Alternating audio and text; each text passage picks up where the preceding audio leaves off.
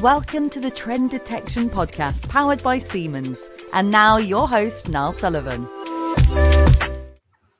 Yeah. So I guess, I guess what you're, in a way, what you're both saying, it, it's, it's how technology is applied, not, not the technology itself. The technology is one thing, but you've got to apply it in the correct way in order to, you know, achieve these or help to achieve some of these goals. And I think it comes back about what we're saying about um, just because we made the technology doesn't mean we have a responsibility for its uses. Like we do, and we can, and we can steward its use, and we can shape it for the benefit of all. While if we just focus on is this technically capable, then we actually lose a massive part of actually shaping it to be sustainable and equitable, and having a role in shaping it to be in its use. Oh, absolutely, absolutely. Um, and uh, I've mentioned it a couple of times about the seven percent stat that's been mentioned a couple of times. Just wanted to bring it back to that because. Um, is is very interesting. It's one that I obviously picked up, uh, I guess, from from my research before as well. But seven percent of engineering companies who have a sustainability strategy believe they have the skills to fulfill it. That's about seven percent. It's, ama- it's amazing, isn't it? But why is that? I mean, what you know, what if we break that down? What what's what's happening there? I think one is that companies have been honest when I'm responding to that question. Yeah. I think that should be acknowledged. Um, because it's very easy to just say, yeah, yeah, yeah, yeah, we're fine. Um, so I think that's one thing. Um, I think the I think one area is um, that there is a in in education if we think about like how many people have come through education in the last you know 10 20 30 40 years who now work in in practice in engineering you know how many of those actually had sustainability as a core part of their formation? You know about how they thought about engineering about what they value what they think is important. Um and i think in some cases it will have been there but in the majority of cases, it wasn't a core part. Um, often when we ask that question, we find like 70, 80% of people saying, listen, that was not a core part of, of what I was told engineering was all about at a core stage. So we're asking people to do something that wasn't part of their core education. So it requires quite a lot of upskilling and for people to be open-minded to to tackling this. um, so I think there's there's something there about the narrow education that existed in the past, um, and not including sustainability and, and not including like these kind of broader concepts within engineering and the role that we play. Um, and also, I think the you know understanding the sustainability challenge as well is it requires you know, depending on what your your sustainability strategy says, you know, most of them have something around net zero. Some of them have something around like, you know, how they're going to diversify their workforce because they understand that you can't just have a small fraction of society represented in those that are making decisions for others um, or capabilities. So they're kind of thinking about how do we creatively collaborate with different organizations that we maybe haven't worked with before. Um, you know, how do we really, if we're, you know, doing a building development in San Francisco, how are we making sure there's a representation of that community feeding into this this project because we know that that's important. So there's a lot of experimentation required to set these things as norms because they're not currently norms in engineering. Um, so I think there's narrowing education. There's something around, you know, pushing for new ways of doing things in order to be focused on making them more responsible. Um, and I think also time um, is like it takes time to really build that. If you set a strategy, it normally responds needs a cultural change within your business to meet that strategy. That takes a bit of time. So actually, you know, really investing in our ability to meet sustainability strategies is about investing in the people within our business. And sometimes that requires leadership to do so because you might not make an immediate profit tomorrow from doing that. So it's about you know how do we how do we recognize the need to invest in the people within our business? Um, and you know what are the the supporting factors obviously of external bodies that support the engineering profession more broadly. But i think it is really important for for companies to realize that often this requires investment um, and it won't just naturally happen overnight. Like it, it is about you know facilitating that to happen and and putting putting true what you said you would do. Um, yeah. Yeah. I mean, do you think organisations underestimate that when you say, you know, time, resources, uh, you know, and putting in a strategy doesn't just change overnight because you know the reasons you gave culture is. Do you think there's an un, uh, organisations underestimate that a little bit? I I don't know because I mean you know organisations are led led by very very capable people, um, and they understand and are trained often in how organisations trained and how to lead them, etc. etc. But I think I think recognizing that there's an upskilling need at board level, there's an upskilling need at senior management, middle management, technical leads, project managers, like sometimes clients. You know, there's this upskilling need across the board. Um, so, like saying that everybody's on a maturity journey of some sort. Um, and actually, yes, maybe people would be less ambitious with their sustainability strategies. They realize the scale of the challenge. But on the other hand, society needs ambitious sustainability strategies. so it's that it's that you know go bold and then go for it. Like that's what we need is um, that to occur. So you know maybe there's a naivety there, maybe, but um, I think one of our roles as engineers without borders is just to you know to talk about that to make clear that there is a skills gap and that you know we're sleepwalking into not having these skills so like what what are we doing about it um so i think I think it's something we've got to do. We can't see this as optional. A sustainability strategy is not optional. It is absolutely fundamental when we understand the challenges that we're facing. Um, so, yeah, invest investing in that cultural change, and I think making that investment would be an investment in the future of the business as well. It's about you know making sure that people can see the broader purpose of the business, that that it gets more creative, that it gets more exciting. Like that's the kind of place I'd want to work um, where they take these challenges seriously and they're acting and doing what they say. So I think I think it makes there's a business case for meeting your sustainability strategy. Um, but I think it like the like it will be challenging. But engineers do deal with challenging stuff every day. Yeah. So I guess what you're also saying is it's maybe it's useful to think about it as yeah, sustainability, you know, and improve sustainability is is one goal, but there's these offshoots of, of benefits. You know, you know, if you want to think drive it down to like revenue and things like that. But also, you know, because employees will no doubt be attracted to, or engineers, if we want to, be attracted to organisations that have this strategy and are very focused on this strategy. And it's like a key pillar, and it filters all the way down through the organisation, etc. So that must be key as well.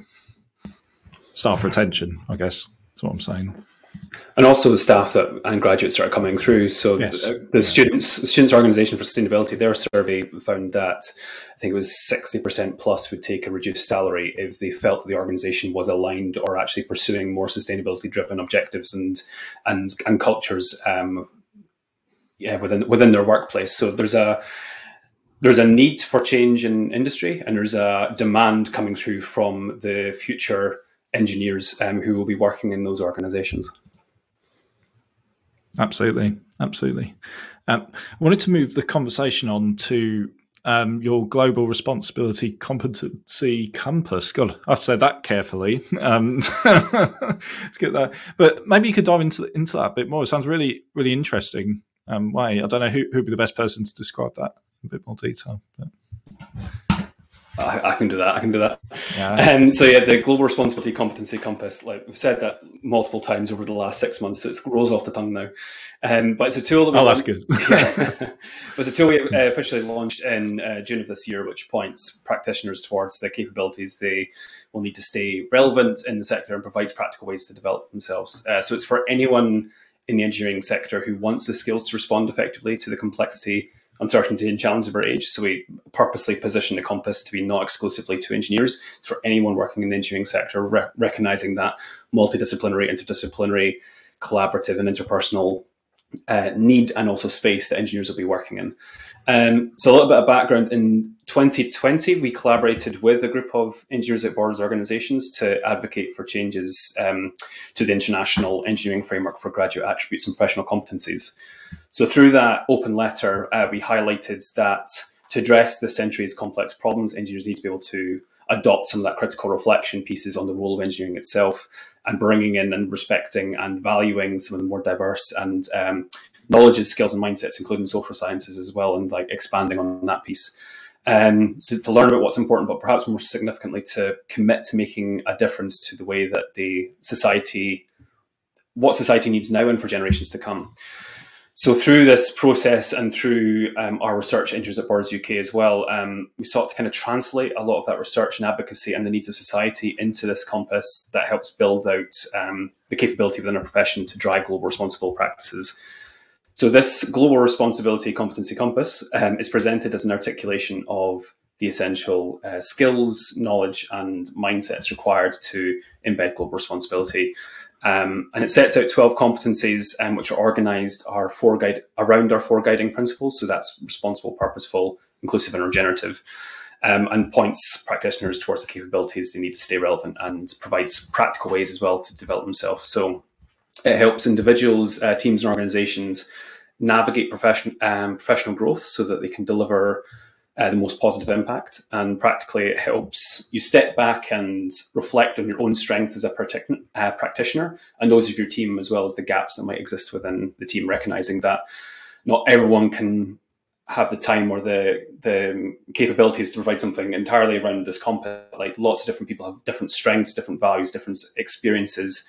Um, and how do you bring together a kind of globally responsible team to enable that sustainable and equitable outcomes?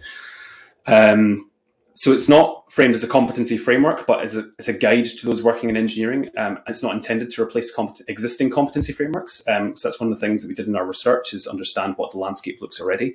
But where this compass kind of sits is to overlay them with the competencies of global responsibility to help understand the kind of broader aspect of, of competency and professional development.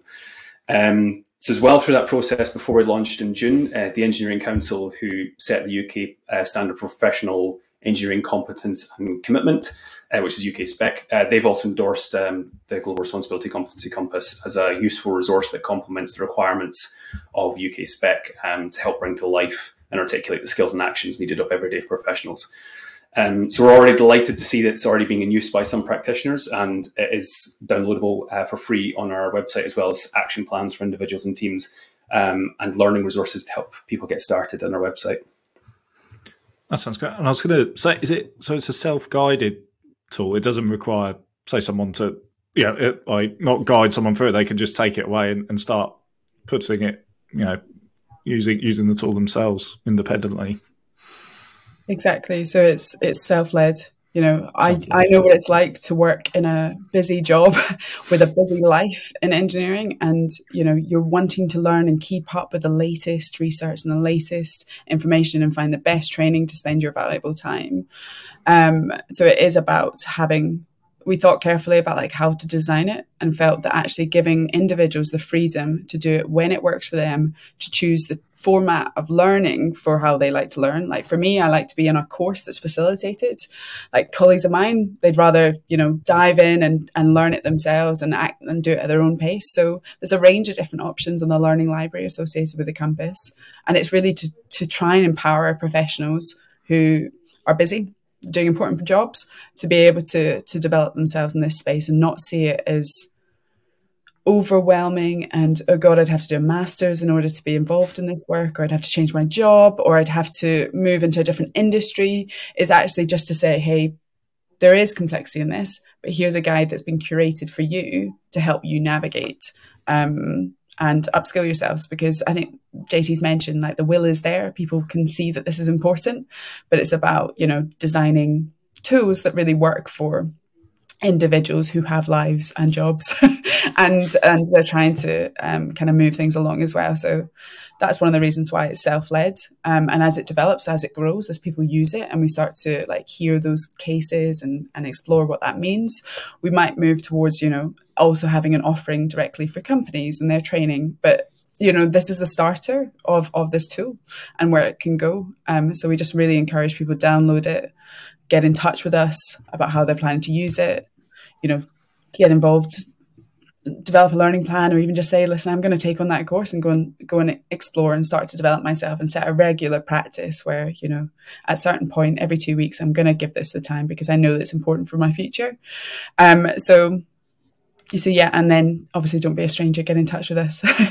um, we're really interested in how people are using it, but you can download it from our website at www.ewb-uk.org and it's there for free. That's brilliant.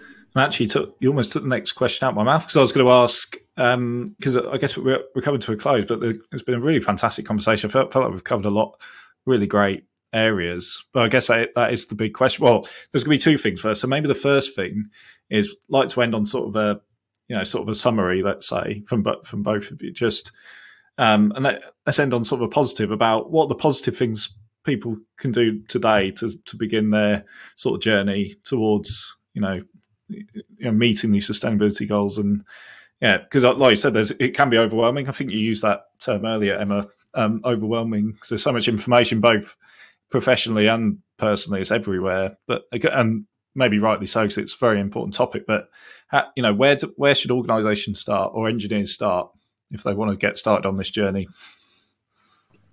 So i think a, a good place is to download the compass at www.ewb-uk.org but also um, you know if you're at the start of your journey if you're somewhere along your journey if you you know have been interested in this for ages but not able to give it the time and attention is one of the benefits of getting involved with engineers without borders uk is there's other people like you. You know there's there's there's it's almost like an efficiency argument. You know come together because you can learn faster in groups and in the way that we curate learning experiences but also in the way that we're also working in a range of different ways. So i think it makes smart sense in terms of you know it's there's flexible opportunities depending on how much time you have, depending on how much you want to be focusing on this. You've got a lot of choice and agency in this. Um, but practically, subscribe to our newsletter and get involved with upcoming opportunities. And I think one of the things for for kind of like a positive note for me would be that um, um, um, would be that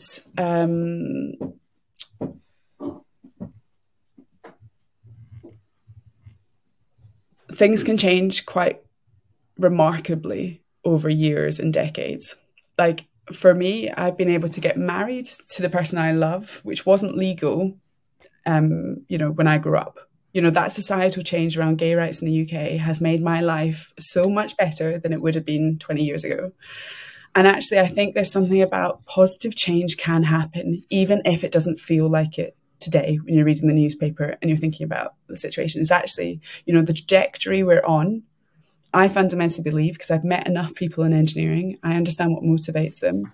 I can see that more and more attention is being put on this topic. I'm really excited about how this could move towards making our profession more creative, towards making it more purposeful, more useful, um, and I think more exciting. You know, sometimes I, I, I think that you know, people end up in a career where they're like, oh, this isn't that exciting.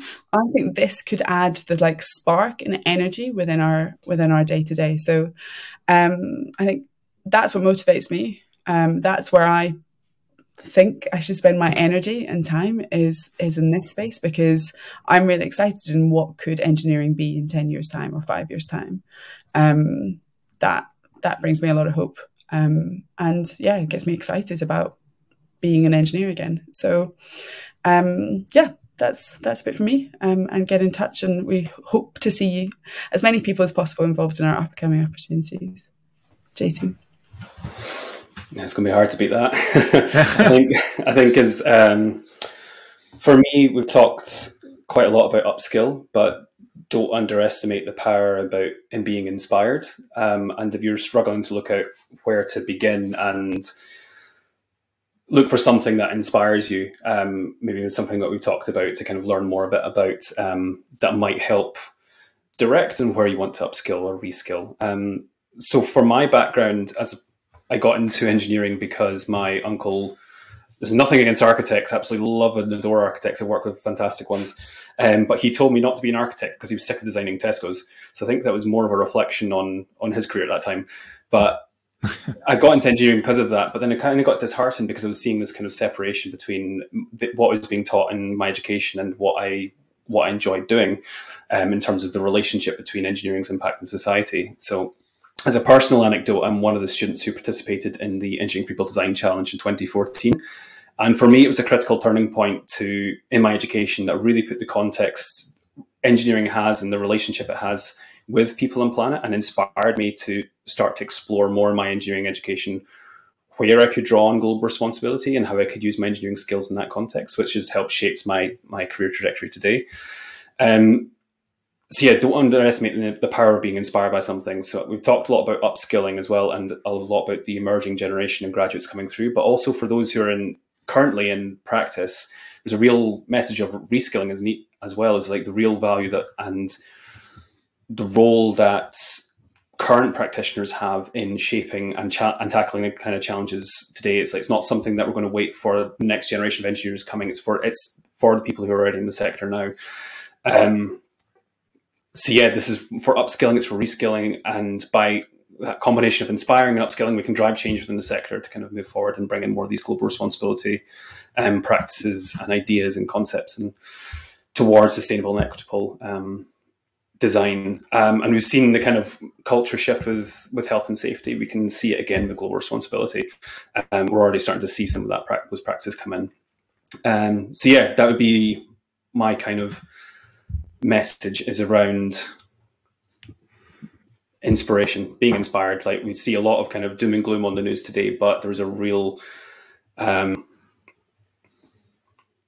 powerful message coming through in terms of engineers' role actually having a a strength in tackling what's coming coming down the line, both in shaping um, society for the future and tackling that uncertainty and complexity, but also having that role in um, yeah, shaping society for more positive impact as well. That's great, and it's good good to end on a positive note. So I think there's a lot lot of let's say hope for the future and lots of positive positivity to end on. So that's great. Um, so yeah, so we've come to the end. Um, well, first of all, thank you both for such an interesting conversation. I've learned a lot, let alone any other people who will be listening to this at a later date.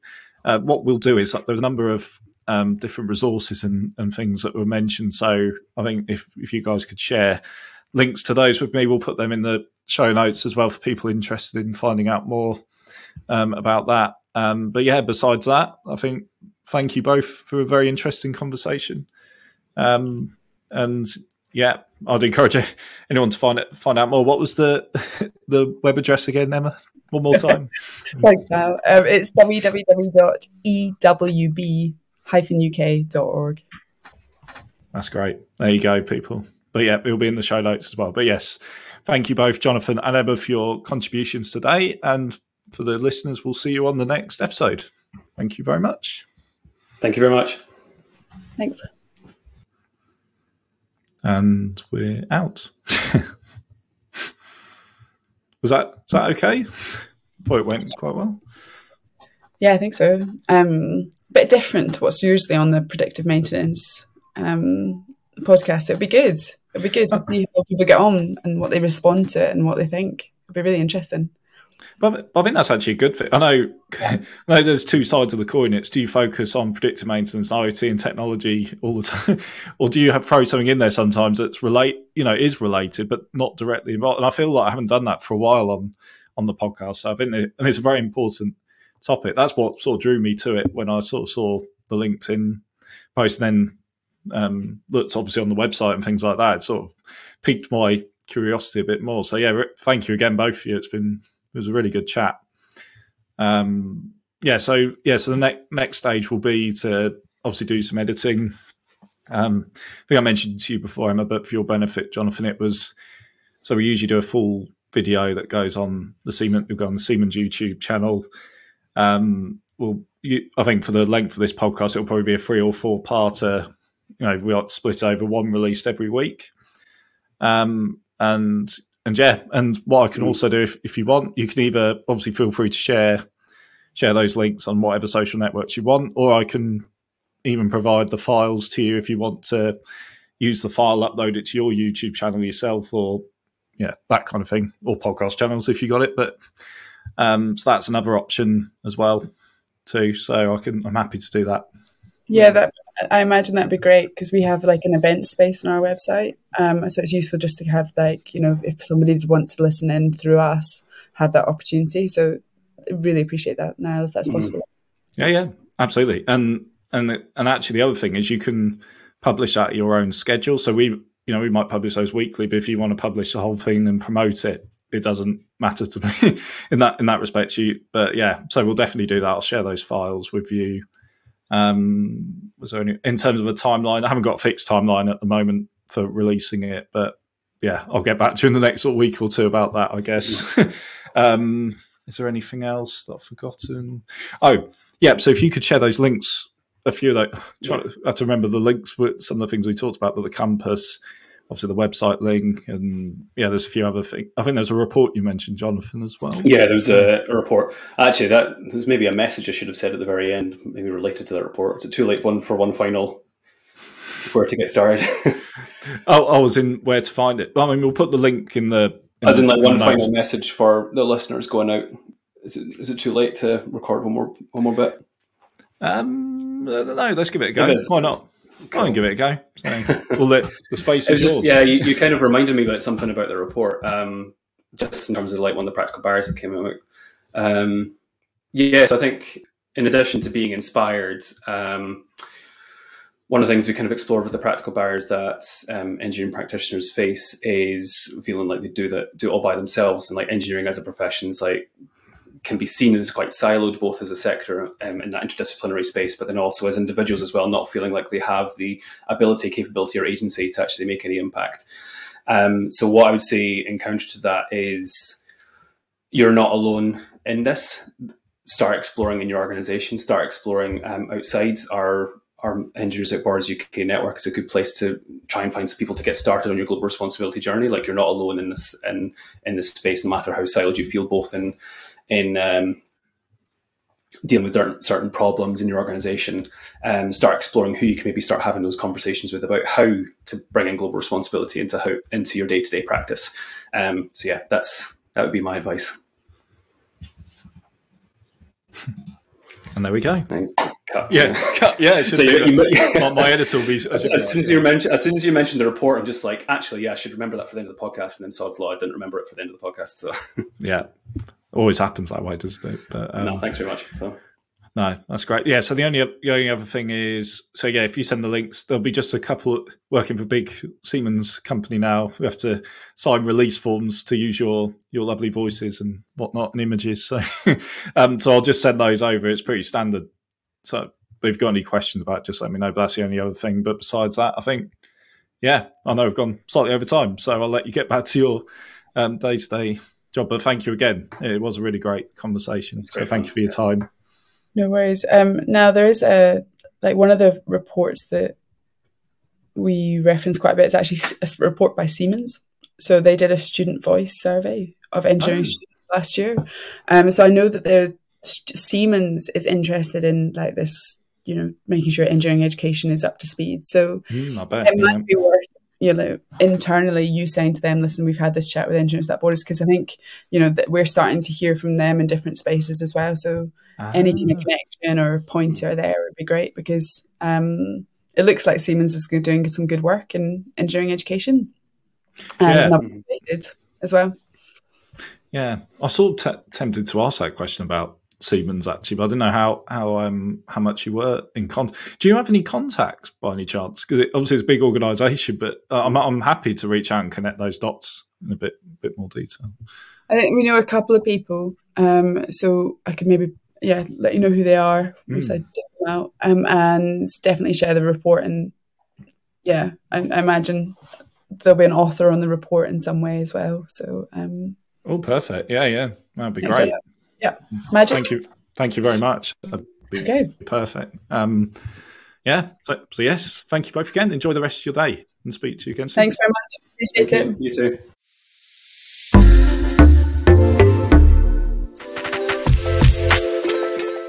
Please like and subscribe on all major podcast channels and find out more about Senseye predictive maintenance at Siemens.com.